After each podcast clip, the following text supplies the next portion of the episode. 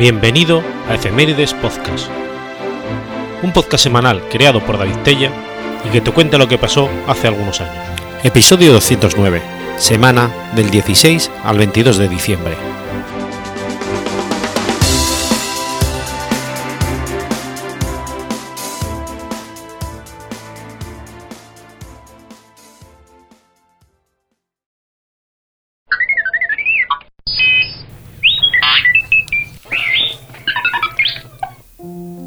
16 de diciembre de 1773.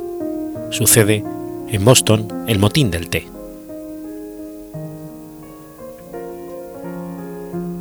El 17 de diciembre de 1773 tuvo lugar en Boston, Massachusetts, el denominado motín del té, en el que se lanzó al mar todo un cargamento de té. Un grupo de colonos disfrazados de indios arrojó al mar una carga de té de tres buques británicos.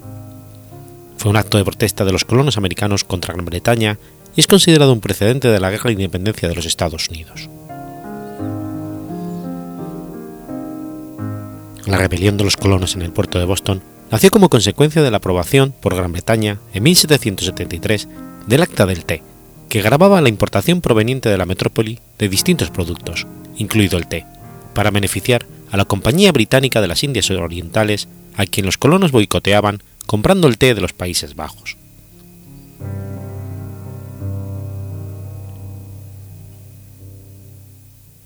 La ley del timbre de 1765 y las leyes de Tom Head de 1767 hicieron que los colonos se disgustaran por las decisiones británicas sobre imponer tributos a las colonias sin previa consulta del Parlamento de Westminster. Uno de los manifestantes era John Hancock. En 1768, la embarcación Liberty de Hancock fue retenida por funcionarios de aduanas y se le imputaron cargos de contrabando. Lo defendió John Adams, y los cargos fueron finalmente retirados. Sin embargo, Hancock tuvo que enfrentar después otros cientos de acusaciones.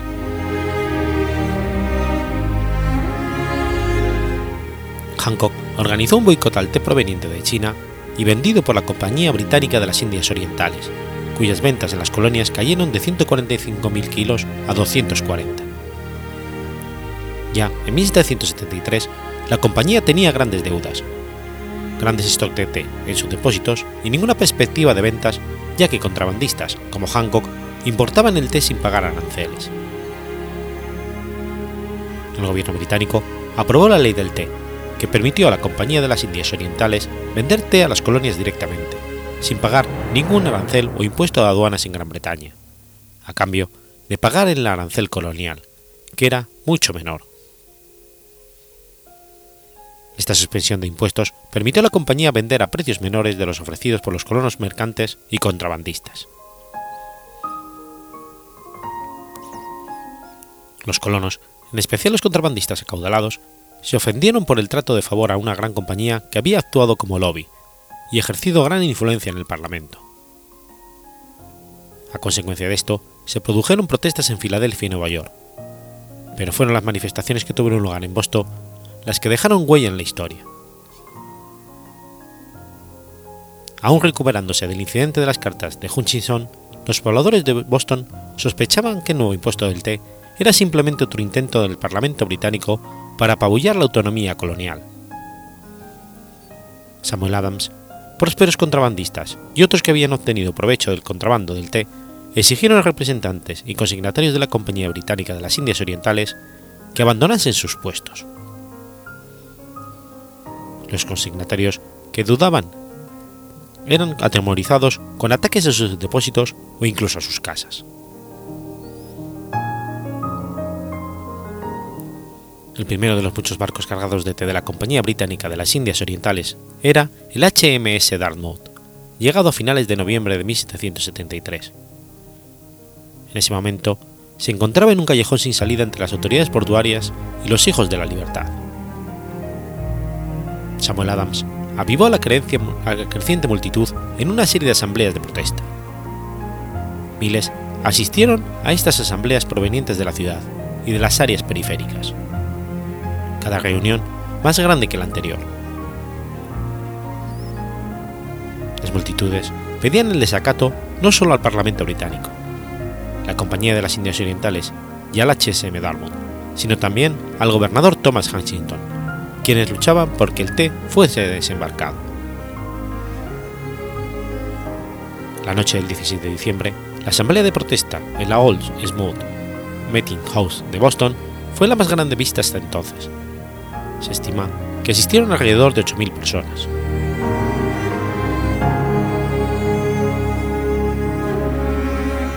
Esa misma noche se puso en marcha el movimiento.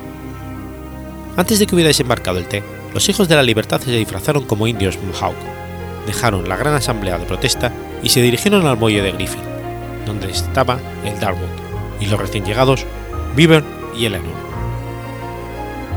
Rápida y eficientemente, armados con hachas y cuchillos, amedrentaron a los marineros y subieron cajas de té de la bodega de cubierta. Abrieron las cajas y arrojaron el té por la borda. En el trabajo que duró hasta la entrada a la noche, se emplearon menos de tres horas, actuando los asaltantes de forma rápida y eficiente. Al amanecer, 45 toneladas de té, de un valor estimado de 10 de 10.000 libras, habían sido vertidas en las aguas del puerto de Boston. Nada más fue dañado o robado, a excepción de la rotura accidental de un candado que fue reemplazado anónimamente poco después. El té flotó en las orillas alrededor de Boston durante semanas.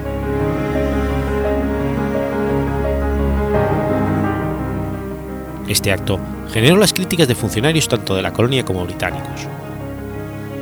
Benjamin Franklin declaró que el coste del té debía ser reembolsado y ofreció pagarlo con su propio dinero. Desde la metrópoli se llevaron a cabo medidas represivas contra las colonias. El gobierno inglés cerró el puerto de Boston en 1774 como, como represalia y declaró el estado de excepción, instaurando otras leyes conocidas como Intolerance Act, también llamadas las leyes de coercitivas o leyes punitivas. Sin embargo, también inspiraron otros actos similares que se llevaron a cabo posteriormente, como la, la quema del barco Peggy Stewart. Motín del té en Boston, con el tiempo, demostró ser una de las varias causas que llevaron a la guerra de independencia de los Estados Unidos. Al menos este motín, y la reacción que lo siguió, sirvieron para consolidar el apoyo a los revolucionarios de las 13 colonias, quienes a fin de cuentas tuvieron éxito en la guerra de la independencia. En cuanto al consumo de té, muchos colonos, en Boston y otros lugares del país, juraron no tomar dicha bebida como señal de protesta, prefiriendo otras infusiones herbales y el café. No obstante, este movimiento social de protesta contra el consumo del té no fue duradero.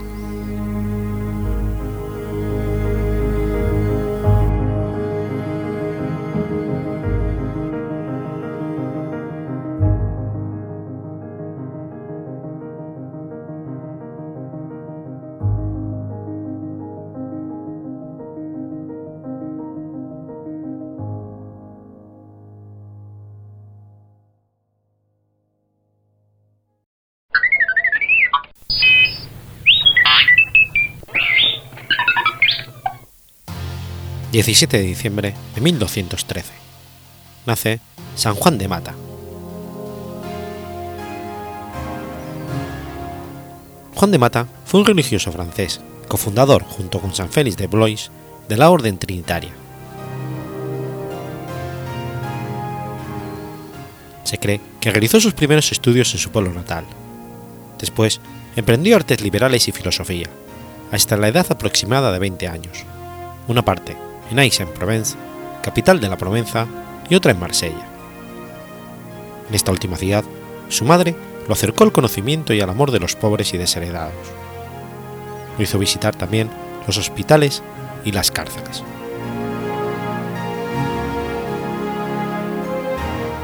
Deseando hacer carrera eclesiástica, y dado que su familia podía permitirse pagarle el viaje y los estudios en París, se trasladó allí para cursar los estudios teológicos en el Studium o Escuela de la Catedral, de donde surgió la famosa Universidad de la Sorbona en 1206. París era el centro intelectual de Europa y Francia, la plataforma principal para organizar las cruzadas. Estudió y enseñó teología bajo la dirección del maestro italiano Guillermo Prebostino.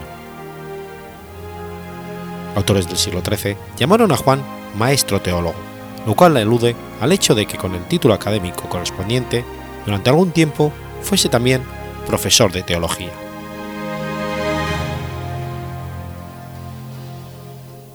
Estudiando teología en París, se consolidó su deseo, ya despuntado en su juventud, de entrar en alguna orden religiosa. Algunas circunstancias que influyeron en su vocación fueron el intenso ambiente religioso de la época, particularmente en Provenza. Los estudios eclesiásticos en sí, la relación con los monjes de la abadía de San Víctor de París, el conocimiento directo de una sociedad esclavista y el acoso de los musulmanes a los países cristianos europeos.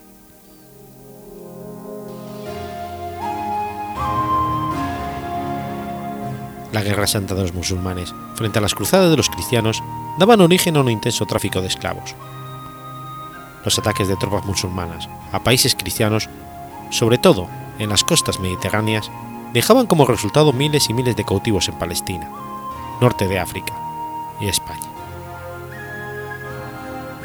En 1187, Saladino, látigo de los cristianos, venció a las tropas cristianas en Atín y tomó Jerusalén arrasando templos y monasterios. Esta catástrofe resonó con fuerza en París.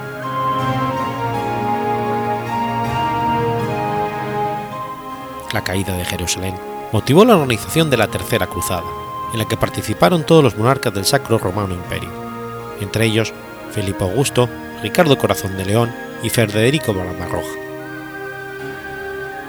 Por aquellos años se registró en España la invasión de 300.000 bereberes almohades, que suplantaron a los almorávides y amenazaron a ciudades importantes como Toledo.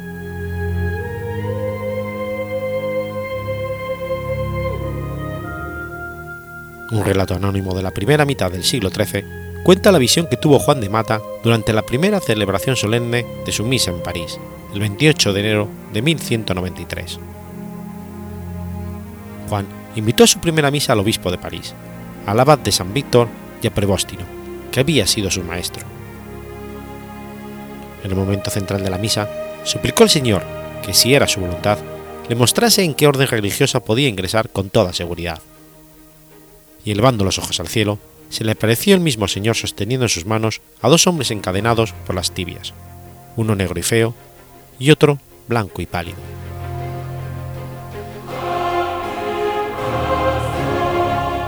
Juan de Mata interpreta esta visión como que Dios le llamaba a fundar una nueva orden religiosa para ocuparse del rescate de los cautivos.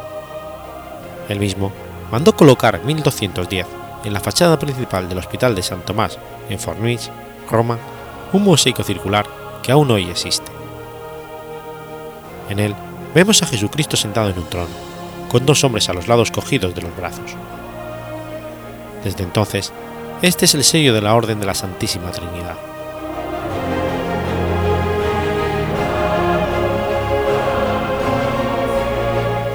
Recibida la llamada divina, Juan se retiró a meditar y rezar para comprender mejor su misión, a un lugar solitario y boscoso, distante unos 80 kilómetros de París, llamado Cerfroid. Allí encontró un grupo de cuatro ermitaños a los que contó su experiencia de la primera misa y su plan de fundar una orden religiosa. El principal de estos ermitaños era Félix de Valois. Todos ellos se le unieron en su proyecto fundacional, y en 1194 creó en el mismo lugar de Cerfroid la primera comunidad de trinitarios. Enseguida, gracias a algunas donaciones de terrenos y nuevos discípulos, fundó otras dos casas.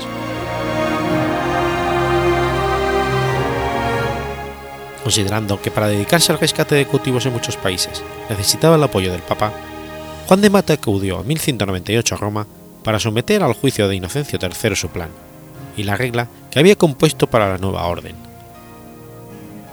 Dicho Papa después de examinar atentamente el asunto y hacer algunas consultas al obispado de París y al abad de San Víctor, aprobó la guerra de San Juan de Mata con una bula del 17 de diciembre de 1198. Entre otras bulas de apoyo que obtuvo el Papa, Juan consiguió también una carta de Inocencio III dirigida al rey de Marruecos, con la que le presentaba a los trinitarios y su misión de ocuparse de los cautivos. En los meses de abril y mayo de ese año, el propio Juan llevó la carta al rey de Marruecos y realizó la primera redención de cautivos, trasladándolos a Marbella.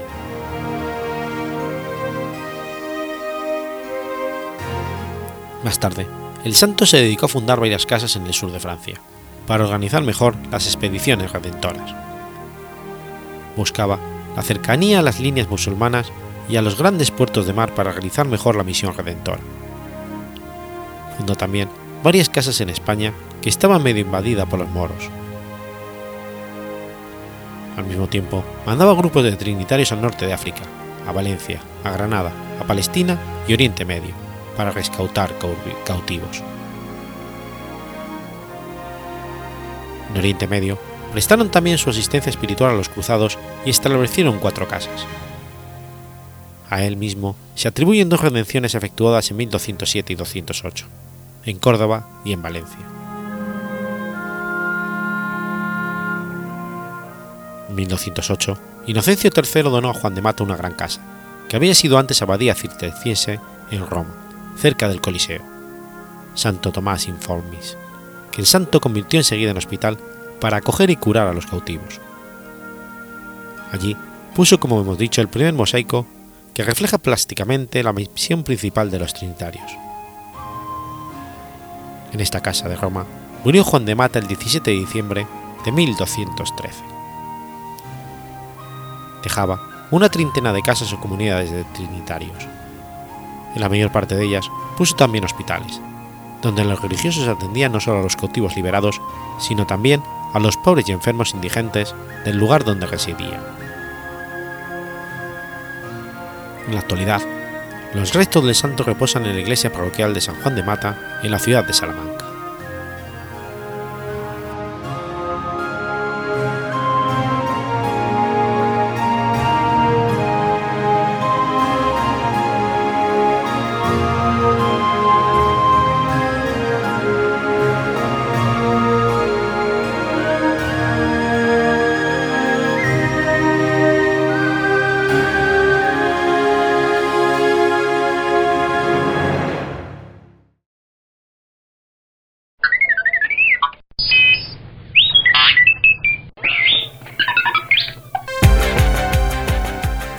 18 de diciembre de 1957. Nace El Zurdo. Fernando Márquez Chinchilla, más conocido como El Zurdo, es un cantante, compositor, escritor y editor español. Su popular seudónimo bautizó al principio su faceta como dibujante de mano izquierda y humorista gráfico anómalo.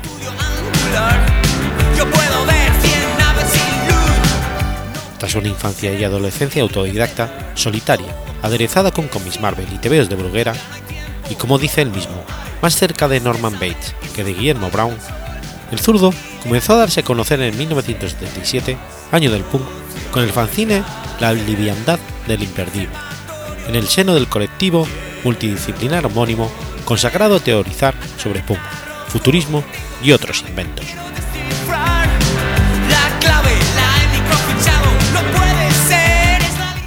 Con menos pretensiones y más fundamento, Fernando creó Caca Deluxe, junto con Carlos Berlanga, Alaska, Nacho Canut y Manolo Campoamor, y Enrique Sierra. El grupo, más que por canciones como Pero qué, público más tonto tengo o La pluma eléctrica, es hoy leyenda por haber sentado las bases no solo del punk español, sino de toda una forma de entender el pop art cuya sombra se alarga hasta el siglo XXI, extendiéndose sobre el nuevo underground madrileño.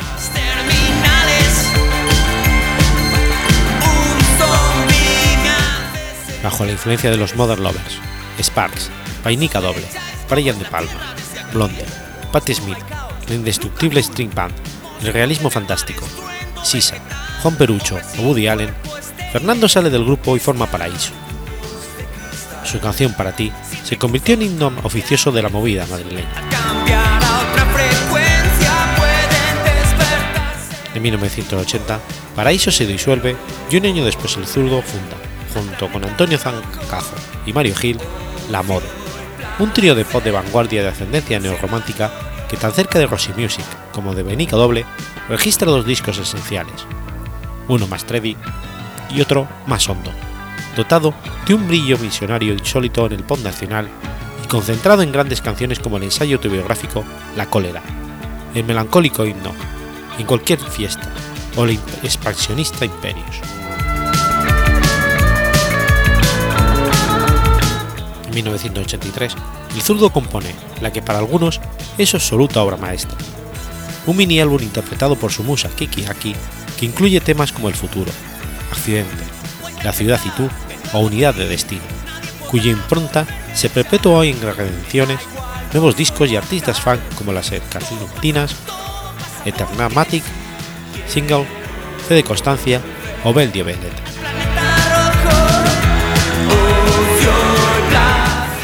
En 1984, el zurdo abandona la mode debido a problemas bronquíticos y se aparta de los escenarios, para regresar dos años después junto a Teo Cardalda en la resurrección de Pop de Co, que esta vez sí se plasma en la Exposición Internacional de los 80. Un interesante disco temático sobre la, movida madrileña. Otro de los grupos más logrados y silenciados por cuestiones extramusicales de Market fue, sin duda, el, circo, el Proyecto Broly, que entre 1986 y 89 creó canciones como El hombre que sabía demasiado o La mueca.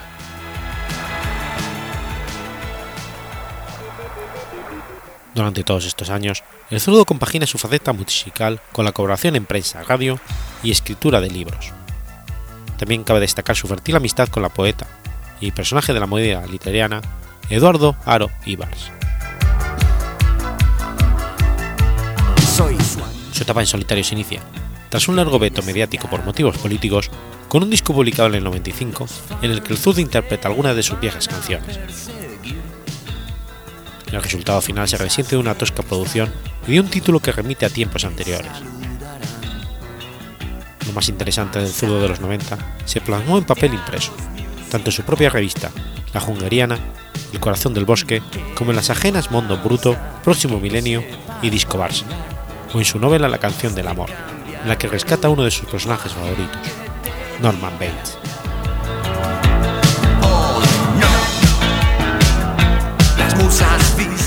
En el siglo XXI, el zurdo regresa con un mini CD junto a Antonio Galván, junto al, bajo el seudónimo Los Fantasmas del Paraíso, para interpretar tres temas ajenos y uno propio. Y en un nuevo CD, Sangre Sabia, que nos devuelve a un zurdo que canta mejor que nunca, y nos ofrece lecturas de temas nuevos y otros rescatados de la época Browning. Fernando pasa a otra época fértil en cuanto a relación de canciones, como compositor a sueldo para el sello de pop ligero Siesta o bien grabando sus propios temas, con la ayuda de sus fieles colaboradores Charles Misterio y Antonio Pazos. Además, desde hace, hace varios años, Zurdo Orquesta Línea de Sombra, una página web que acoge no solo sus últimos textos, sino los de firmas afines, las fotos de Casilda, Mente, el foro Café Pan y el reflejo virtual de sus últimos proyectos musicales. En 2015 pone en marcha un nuevo grupo con Antonio Zancajo, llamado El Día Después.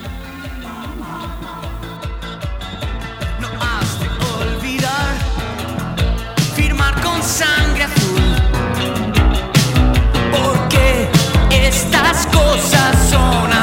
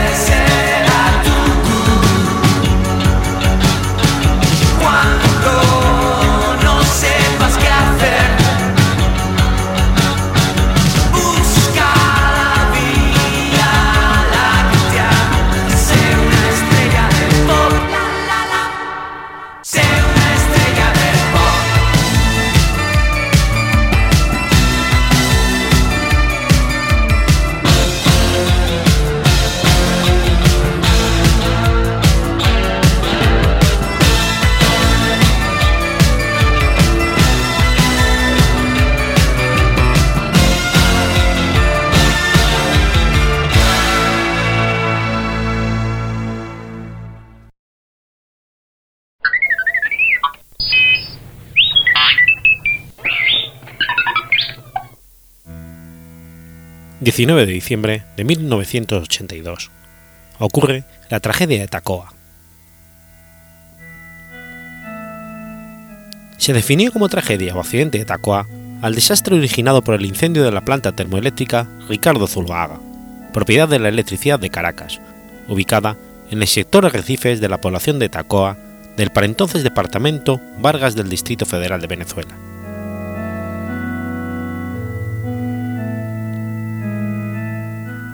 Este desastre es catalogado como la peor tragedia jamás vivida en Venezuela, ya que allí fallecieron más de 160 personas, entre ellos nueve periodistas, así como bomberos y policías.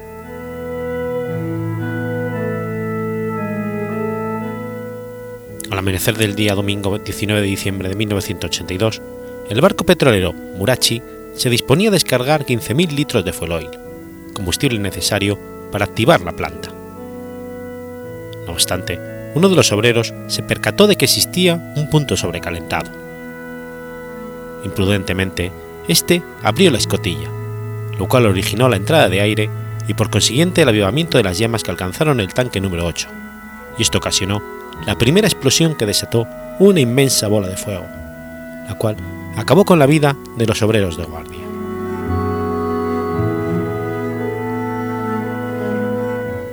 Inmediatamente fue lanzada la alerta tanto a las autoridades competentes, que se aproximaron bomberos del Distrito Federal, bomberos marinos del puerto de la, Guaira, de la Guaira, así como las unidades de intervención de los bomberos aeronáuticos del Aeropuerto Internacional Simón Bolívar de Maiquetía. Durante la mañana de ese día, más de 100 efectivos combatían el voraz incendio, relevados por bomberos del entonces Distrito Sucre, Defensa Civil, Guardia Nacional, Policía Metropolitana, técnicos de petroleos de Venezuela y electricidad de Caracas, entre decenas de voluntarios, como a los medios de comunicación social, los cuales se apresuraron en el sitio del suceso para cubrir las incidencias.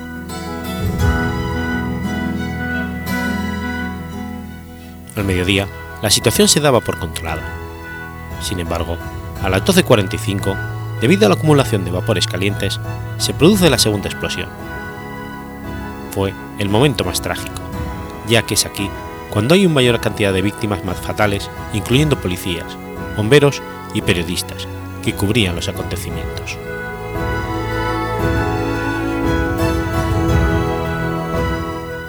Dos días más tarde, se confirma el incremento de personas fallecidas por el siniestro.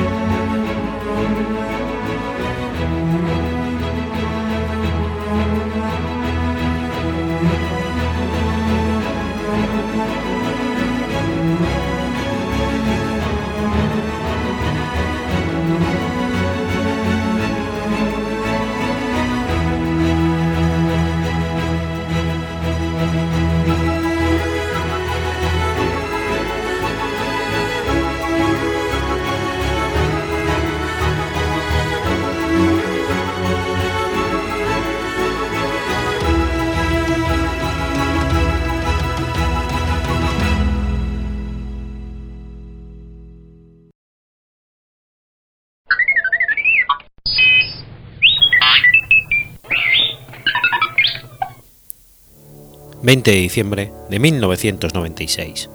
Muere Carl Sagan. Carl Edward Sagan fue un astrónomo, astrofísico, cosmólogo, astrobiólogo, escritor y divulgador científico estadounidense. Fue un defensor del pensamiento escéptico científico y del método científico, pionero de la exobiología, promotor de la búsqueda de inteligencia extraterrestre a través del proyecto SETI. Nació en Brooklyn, Nueva York, en una familia de judíos ucranianos. Su padre, Sam Sagan, era un obrero de la industria textil nacido en Ucrania, y su madre, Rachel Molly Gruber, era ama de casa. Carl recibió su nombre en honor de la madre biológica de Rachel, Shaya Clara. En palabras de Sagan, la madre que ella nunca conoció. La familia vivía en un modesto apartamento cerca del Océano Atlántico, en Monson House, un barrio de Brooklyn. Según Sagan, eran judíos reformistas, el más liberal de los tres principales grupos judíos. Tanto Carl como su hermana coinciden en que su padre no era especialmente religioso, pero que su madre indudablemente creía en Dios y, participaba activamente en el templo, y solo se veía carne kosher. Durante el auge de la Gran Depresión, su padre tuvo que aceptar un empleo como acomodador de cine.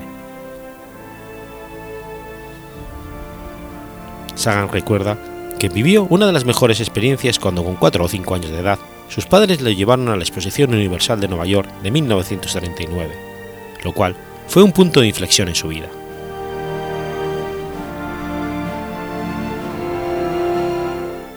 Durante la Segunda Guerra Mundial, la familia Sagan estuvo preocupada por el destino de sus parientes europeos. Sagan, sin embargo, y por lo general, no fue consciente de los detalles sobre el curso de la guerra. En su libro El mundo y sus demonios, Sagan incluye sus recuerdos sobre aquel periodo conflictivo, cuando su familia se enfrentó a la realidad de la guerra en Europa, pero trató de evitar que ésta socavara su espíritu optimista.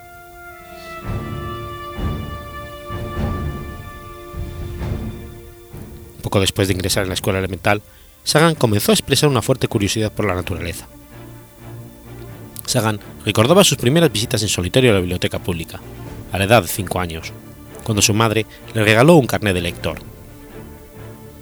Quería saber qué eran las estrellas, ya que ninguno de sus amigos, ni sus padres, sabían darle una respuesta clara.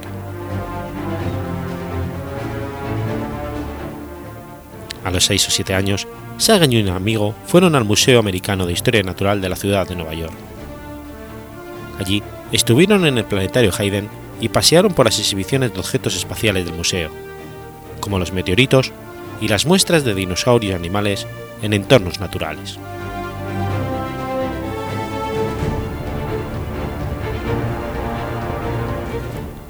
Los padres de Sagan ayudaron a alimentar el creciente interés de este por la ciencia comprándole juegos de química y materiales de lectura.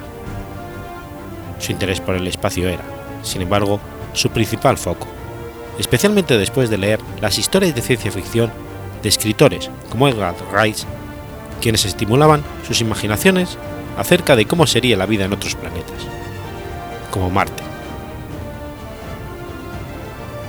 Según el biógrafo Ray Spangenburg, estos primeros años en los que Sagan trata de comprender los misterios de los planetas se convirtieron en una fuerza motora en su vida, una chispa continua para su intelecto y una búsqueda que jamás sería olvidada.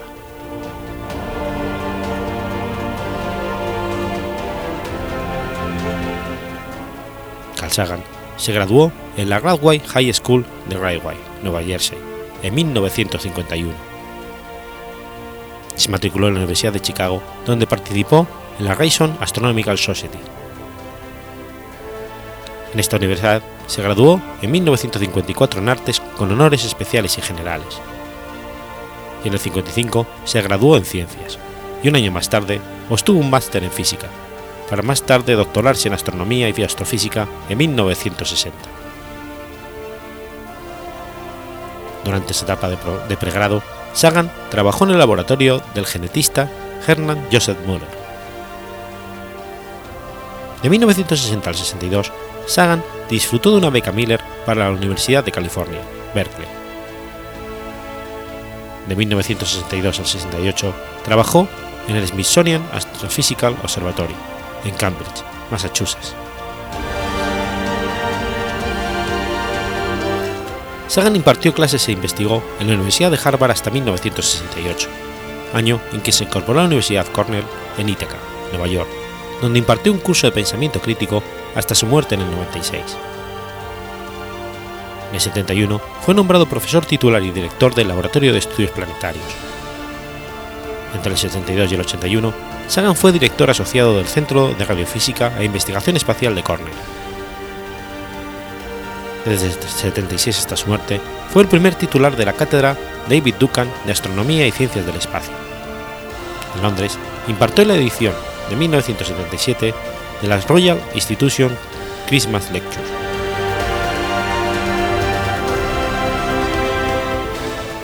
Sagan estuvo vinculado al programa espacial estadounidense desde los inicios de este.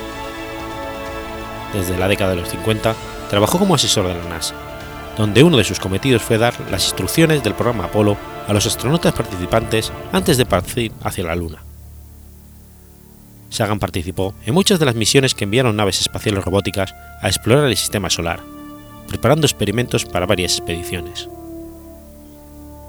Concibió la idea de añadir un mensaje universal y perdurable a las naves destinadas a abandonar el sistema solar, que pudiese ser potencialmente comprensible por cualquier inteligencia extraterrestre que lo encontrase.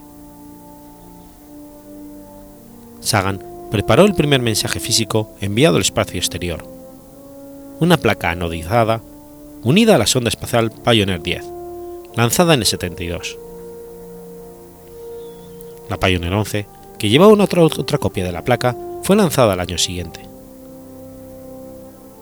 Sagan continuó refinando sus diseños. El mensaje más elaborado que ayudó a desarrollar y preparar fue el disco de oro de la Voyager, que fue enviado en las sondas espaciales Voyager en 1977. Sagan se opuso frecuentemente a la decisión de financiar el transbordador espacial y la estación espacial a expensas de futuras misiones robóticas.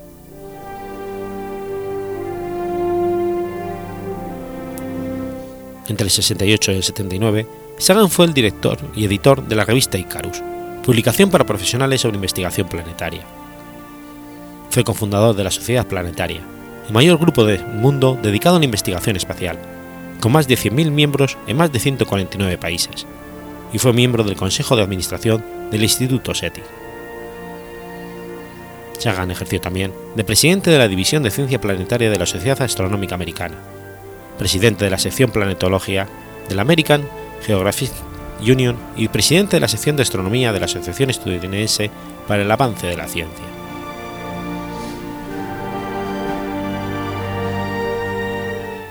Las contribuciones de Sagan fueron vitales para el descubrimiento de las altas temperaturas superficiales del planeta Venus. A comienzos de los 60, nadie sabía a ciencia cierta cuáles eran las condiciones básicas de la superficie de dicho planeta, y Sagan enumeró las posibilidades en un informe que posteriormente fue divulgado en un libro de Time Life titulado Planetas. En su opinión, Venus era un planeta seco y muy caliente, oponiéndose al paraíso templado que otros imaginaban. Había investigado las emisiones de radio procedentes de Venus y llegado a la conclusión de que la temperatura superficial de este debía ser de unos 380 grados. Como científico visitante del Laboratorio de Propulsión a Chorro de la NASA, participó en las primeras misiones del programa Mariner a Venus, trabajando en el diseño y gestión del proyecto. En el 62, la sonda Mariner 2 confirmó sus conclusiones sobre las condiciones superficiales del planeta.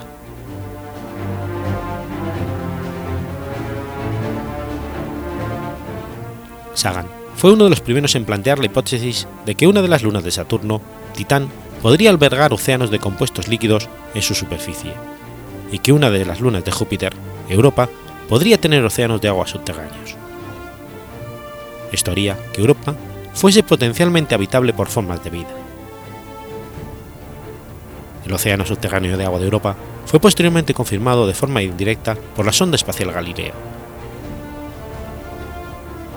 El misterio de la bruma rojiza de Titán también fue resuelto con la ayuda de Sagan, debiéndose a moléculas orgánicas complejas en constante lluvia sobre la superficie de la luna saturniana.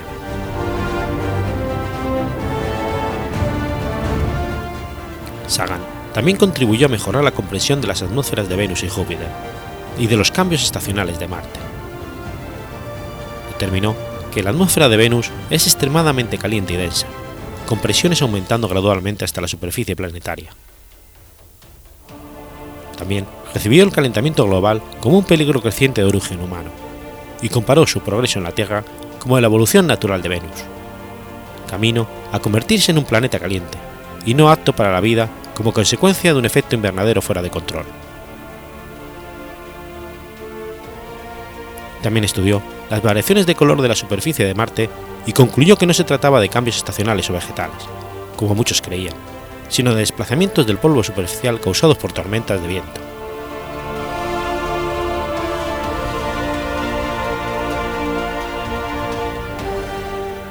Sin embargo, Sagan es más conocido por sus investigaciones sobre la posibilidad de la vida extraterrestre, incluyendo la demostración experimental de la producción de aminoácidos, mediante radiación y a partir de reacciones químicas básicas. Él y su colega de Cornell, Edwin Ernest Salpeter, especularon sobre la posibilidad de la existencia de vida en las nubes de Júpiter, dada la composición de la densa atmósfera del planeta, rica en moléculas orgánicas.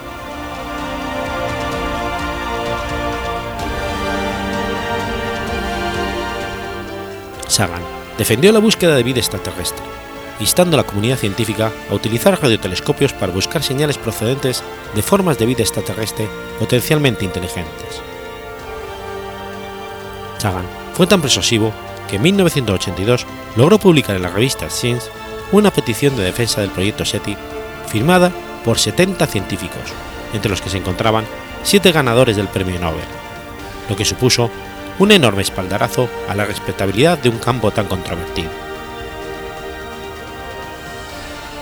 Sagan también ayudó al Dr. Frank Drake para preparar el mensaje de Arecibo, una misión de radio dirigida al espacio desde el radiotelescopio de Arecibo el 16 de noviembre de 1974, destinada a informar sobre la existencia de la Tierra a posibles seres extraterrestres.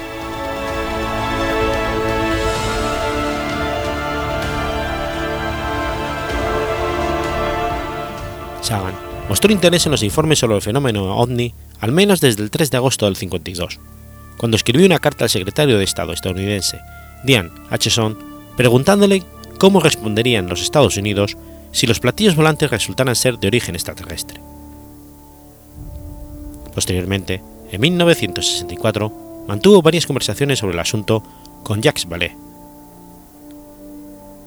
Pesar de su escepticismo acerca de la obtención de cualquier respuesta extraordinaria a la cuestión ovni, Sagan creía que los científicos debían estudiar el fenómeno, aunque solo fuese por el gran interés que el asunto despertaba en el público.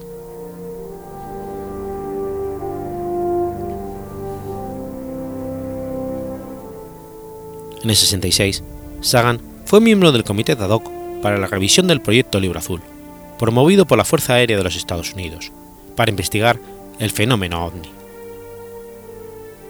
El comité concluyó que el Libro Azul dejaba que, de, de, que desear como estudio científico y recomendó la realización de un proyecto de corte universitario para someter el fenómeno a un escrutinio más científico. El resultado fue la formación del Comité Condon, liderado por el, filósofo, por el físico Edward Condon, y que su informe final dictaminó formalmente que los ovnis, con independencia de su origen y significado, no se comportaban de manera consistente para presentar una amenaza a la seguridad nacional. En 1980, Sagan volvió a revelar su punto de vista sobre los viajes interestelares en la serie Cosmos. En una de sus últimas obras escritas, Sagan expuso que la probabilidad de que las naves espaciales extraterrestres visitasen la Tierra era muy pequeña. Sin embargo, Sagan creía que era plausible que la preocupación causada por la Guerra Fría contribuyese a que los gobiernos desorientasen a los ciudadanos acerca de los ovnis, y que algunos de los análisis e informes sobre los ovnis y quizás archivos voluminosos hayan sido declarados inaccesibles al público que pagaba los impuestos. Según él, era hora de que esos archivos fuesen desclasificados y puestos a disposición de todos. También previno acerca de sacar conclusiones sobre los datos eliminados sobre los ovnis e insistió en que no existían claras evidencias de que posibles alienígenas hubiesen visitado la Tierra, ni en el pasado ni en el presente.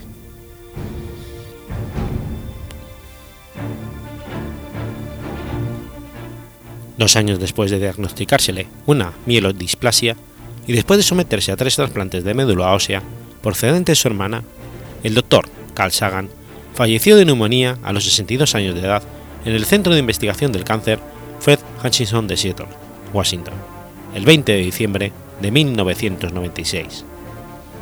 Fue enterrado en el cementerio Lakeview, Ithaca, Nueva York.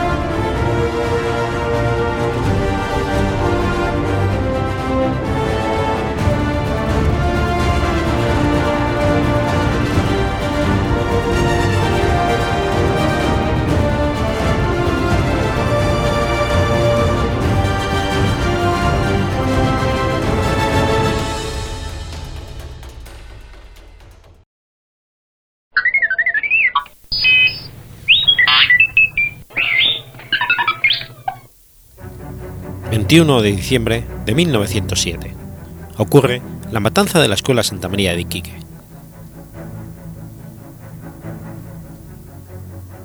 La masacre de la Escuela Santa María de Iquique fue una matanza de trabajadores del salitre cometida en Chile el 21 de diciembre de 1907. Diversas fuentes afirman que fueron asesinadas entre 2.200 a 3.600 personas, mientras que las cifras oficiales del gobierno solo las sitúan en 126 eran personas de diversas nacionalidades que se encontraban en huelga general y que fueron asesinadas por el ejército mientras se desalojaban en la escuela Domingo Santa María del puerto de Iquique. Sus antecedentes históricos se encuentran en el nacimiento del movimiento obrero en general y el sindicalismo en particular. Ambos iniciaron su desarrollo dentro de los mineros del salitre, en tiempos de la profunda decadencia institucional de su país. Dicha matanza provocó el aquietamiento del movimiento durante cerca de 10 años, ante la violencia ejercida por agentes del Estado. Esta huelga y su trágico corolario fueron el fin de un ciclo huelguístico iniciado en 1902 y que tuvo como principales protagonistas a la huelga de Valparaíso de 1903 y a la de Santiago de 1905.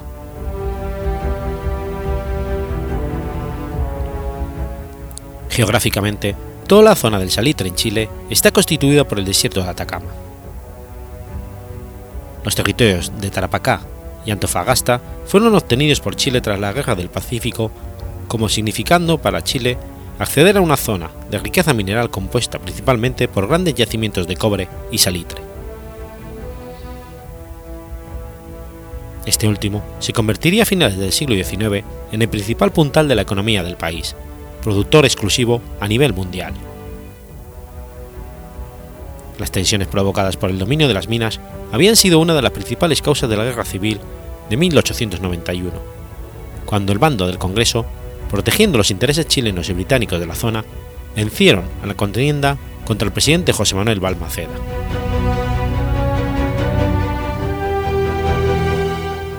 Los yacimientos se encontraban en la mitad de la pampa, es decir, la planicie existente entre el Océano Pacífico y los faldeos de la cordillera de los Andes. Según el censo del 28 de noviembre de 1907, Tarapacá tenía 110.000 habitantes. En esta provincia y en la de Antofagasta trabajaban cerca de 40.000 operarios, de los cuales cerca de 13.000 provenían principalmente de Bolivia y Perú. La vida de las minas era muy dura las empresas ejercían un duro control sobre la vida y obra dentro de los yacimientos, lo que provocaba un alto grado de vulnerabilidad de los trabajadores ante las arbitrariedades cometidas por los dueños, ya que este control desbordaba claramente el mero ámbito laboral de los trabajadores.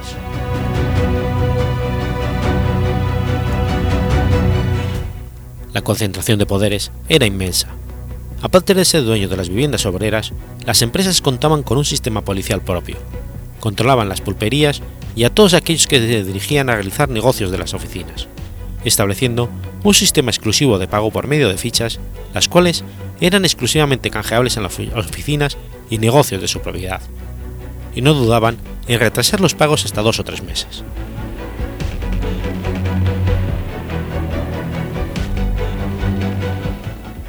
principios del siglo XX, la cuestión social en la región de Tarapacá empezó a manifestarse en el malestar de los obreros de las oficinas salitreras, que en distintas peticiones reclamaban al gobierno de Santiago atención y mejoras en sus condiciones de vida y laborales, las cuales eran deplorables.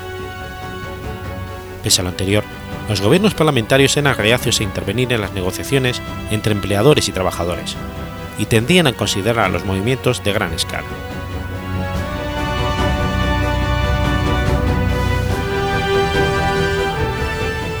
El 10 de diciembre de 1907, una huelga general se desató en la salitrera San Lorenzo, y el paro se amplió a la de Alto San Antonio, iniciándose la huelga de los 18 peniques.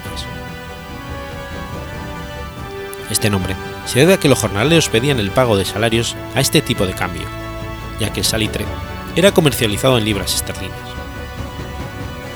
La numerosa columna de huelguistas de Alto San Antonio llegó al puerto de Iquique, sede del gobierno regional, portando banderas de Chile, Perú, Bolivia y Argentina, alojándose en el hipódromo del puerto. Este movimiento se sumaron otras oficinas salitreras, entrando en huelga también casi todo el comercio e industria del norte del país. Las demandas publicadas el 16 de diciembre en un memorial por los pampinos eran aceptar que mientras se suprimían las fichas y se emitía dinero sencillo, cada oficina representada y suscrita por su gerente respectivo recibía de otra oficina y de ella misma, a la par, pagando una multa de 50.000 libras siempre que se negase a recibir las fichas a la par. Pago de los jornales a razón de un cambio fijo de 18 penillas. Libertad de comercio en la oficina en forma amplia y absoluta. Cierre general con reja de hierro de todos los cachuchos y chulladores de las oficinas salitreras, so pena de pagar de 5 a 10 mil pesos de indemnización a cada obrero que se malogre a consecuencia de no haberse cumplido esta obligación. En cada oficina habría una balanza y una vara al lado, afuera de la pulpería y tienda para confrontar pesos y medidas. Conceder local gratuito para fundar escuelas nocturnas para obreros, siempre que algunos de ellos lo pida con tal objeto. Que el administrador no pueda arrojar a la ropa a la rampa el caliche decomisado y aprovecharlo después en los cachuchos.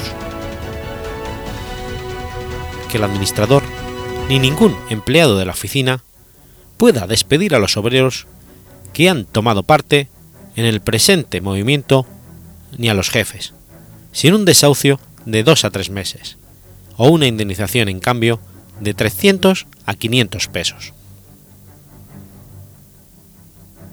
Que en el futuro sea obligatorio para obreros y patrones un desahucio de 15 días cuando se ponga término al contrato. Este acuerdo, una vez aceptado, se reducirá a escrita pública y será firmado por los patrones y por los representantes que designen los obreros. El 16 de diciembre, miles de trabajadores en paro llegaron a la ciudad de Iquique, respaldando las demandas de los salitreros a la autoridad provincial, con el fin de obtener su intervención. Las solicitudes anteriores, es decir, enviar comisiones con los petitorios a la autoridad, habían fracasado en 1901, 3 y 1904. El gobierno de Santiago había dado ya la orden de traslado de tres regimientos para reforzar los dos que había en Iquique, y envió desde Valparaíso el crucero blanco Encalada con tropas de desembarco. El 17 llegó desde Arica transportando el regimiento Rancagua y al día siguiente anclaba en la bahía de Esmeralda, que traía tropas del regimiento de artillería de Marina. El intendente interino Julio Guzmán García fue el mediador en las negociaciones con los representantes pampinos hasta el 19, día en que llegaron a Iquique el intendente titular Carlos Esman, Quiroga y el general Roberto Silva Renard, jefe de la primera zona militar del ejército, acompañados del coronel Sinforoso Ledesma. Todos ellos fueron recibidos con aclamaciones por los obreros, quienes creyeron que venían comisionados para trasladarlos y solucionar sus problemas. A medida que avanzaba la huelga, más y más pampinos se unían a ella, llegándose a estimar que para el 21 de diciembre eran entre 10.000 y 12.000 los obreros en huelga en Iquique. A los pocos días de haber llegado, este gran conglomerado de trabajadores estaba reunido en la Plaza Manuel Montt y en la Escuela Domingo Santa María, pidiendo al gobierno que actuara de mediador con los patrones de las firmas salitreras extranjeras para solucionar sus demandas. Por su parte, los patrones se negaban a negociar mientras los obreros no reanudaran sus actividades. Órdenes oficiales desde Santiago determinaban que los huelguistas abandonaran la plaza y la escuela y se ubicaran en el hipódromo, para después regresar en tren a las salitreras y reanudar sus faenas. Los pampinos se negaron, pues intuían que si regresaban a sus labores, sus peticiones serían ignoradas.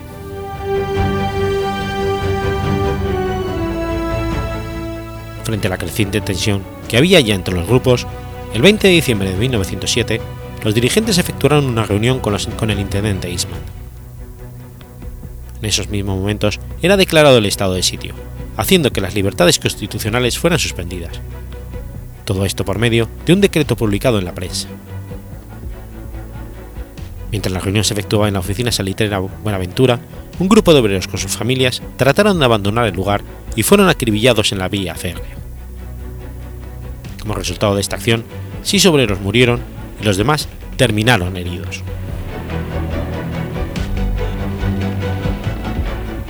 El 21 de diciembre de 1907 se efectuaron los funerales de los obreros, e inmediatamente después de concluir las ceremonias se les ordenó a todos los trabajadores que abandonaran las dependencias de la escuela y sus alrededores y se trasladaran a las casuchas del club hípico. Los obreros se negaron a ir, debiendo ser cañoneados por los barcos que apuntaban el camino que deberían recorrer hacia dicho lugar. El general Roberto Silva Renard, junto al coronel Ledesma, tenían la misión de desalojar a los trabajadores en huelga.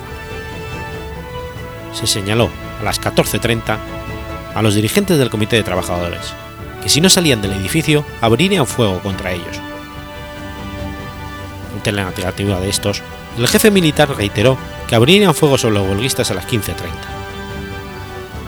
Pese a las amenazas reiteradas, solo un pequeño grupo de trabajadores abandonó la plaza. A la hora señalada por Silva Renard, este ordenó a los soldados disparar a los miembros del comité que se encontraban en la azotea de la escuela, quienes cayeron muertos con la primera descarga. La multitud, desesperada y buscando escapar, se arrojó sobre la tropa y ésta repitió el fuego mediante ametralladoras. En aquel momento las fuerzas del ejército entraron en la escuela y acribillaron a los trabajadores y sus familias. Los supervivientes con, posterioridad fueron escoltados con sable hasta el club hípico y desde allí a La Pampa. El número de víctimas que dejó la matanza es discutible. En primera instancia, el informe oficial del general Silva Renard habla de un primer momento de 140 muertos, para posteriormente ascender a 195. Ese es el número que otorga Nicolás Palacio, testigo de la matanza. Sin embargo, esta cifra es considerada irreal, dada la cantidad de obreros que se hallaban en el lugar.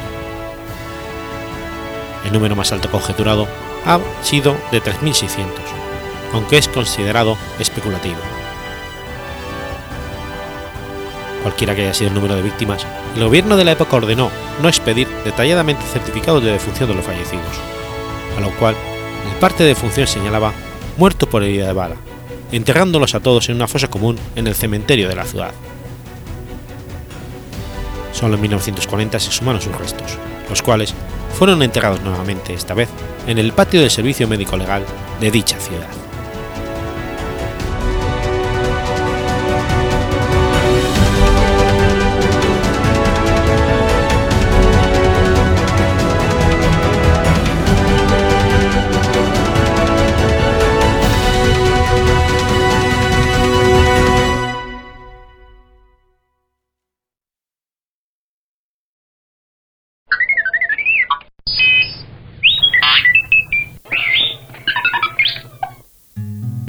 22 de diciembre de 1819. Muere George Eliot. Mary Ann Evans, más conocida por su seudónimo George Eliot, fue una escritora británica. Nació en la finca de South Farm en una familia de clase media rural de Midlands. Su padre, Robert Evans, era el encargado de la granja y castillo de Arbury Hall, perteneciente a la familia Newdigate de Berkshire, y su madre, Christiana Persson, era la hija del dueño del molino local. Cuando Mary Ann Evans, llamada familiarmente Marian, contaba cuatro meses, la familia se trasladó a una mansión más espaciosa, Griffith House, en Arbury. Allí transcurrió su infancia y juventud. Tenía un hermano y una hermana, y ella era la Benjamina.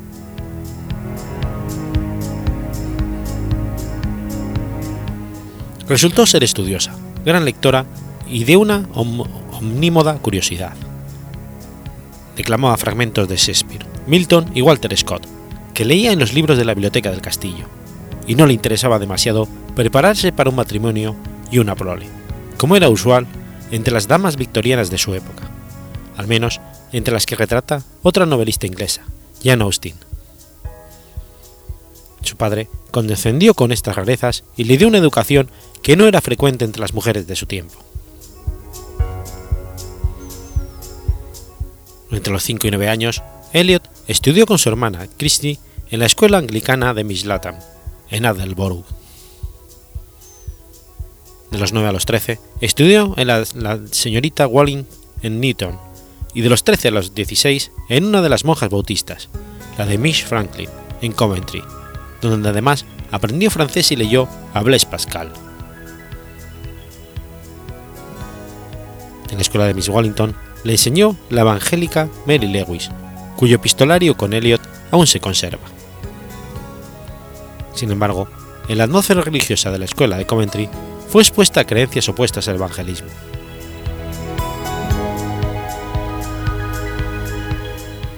En 1836 falleció su madre, y ella, con 16 años, tuvo que abandonar los estudios para cuidar al padre y administrar la casa.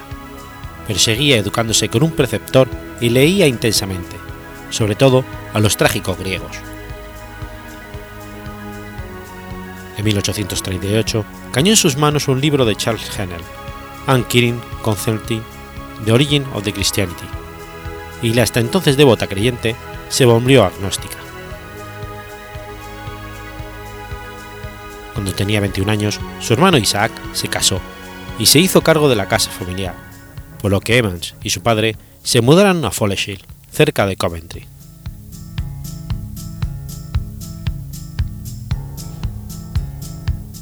Sus dudas religiosas se acentuaron cuando frecuentó la tertulia en Coventry de Charles Bray, donde conoció a Robert Owen, Herbert Spencer, Harriet Martineau y Ralph Waldo Emerson. Sus ideas la condujeron al racionalismo y al libre pensamiento, empezando a leer a Spinoza, cuya ética tradujo luego pero no publicó, a Feuerbach y a David Strauss.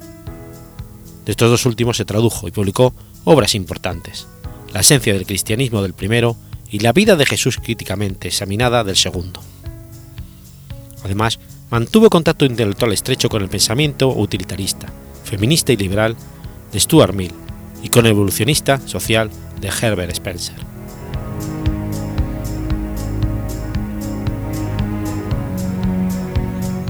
Cuando su padre empezó a vislumbrar las ideas de religión de su hija pequeña, amenazó con echarla de la casa, pero no hizo nada. Evans asistía respetuosamente a la iglesia y continúa manteniendo la casa para él hasta su muerte en 1849, cuando ella contaba 30 años. Un año antes había simpatizado con la revolución de 1848.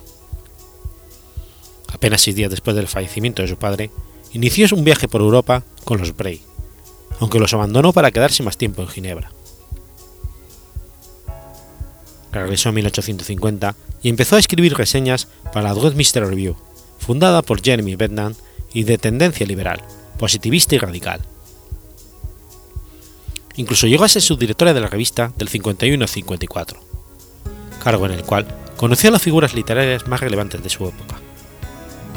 Uno de ellos fue el filósofo, científico y periodista George Henry Lewis, un hombre casado y con hijos del que se enamoró en 1851.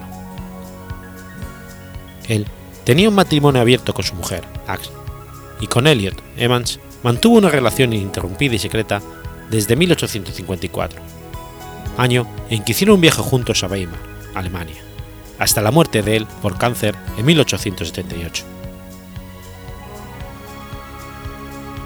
Convivieron como un matrimonio prácticamente más de 20 años. Era su alma gemela. Pasados dos de luto, contrajo matrimonio con un amigo íntimo de ambos, John Cross, en 1880.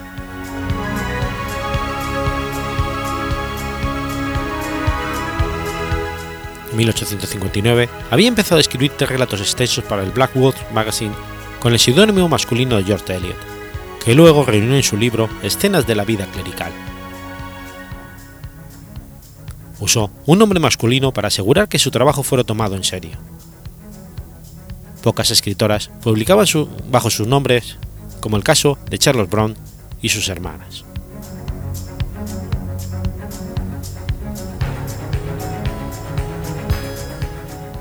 Evans prefería historias trascendentales que no cayeran en el romanticismo vacuo y absurdo que ella tanto criticaba en otras escritoras, como Jane Austen y las hermanas Bronte. En sus novelas analiza e interpreta desde un realismo estricto la vida social, sin descuidar la psicología de sus personajes, y como hizo girar desde siempre sus novelas en torno a pasiones intelectuales.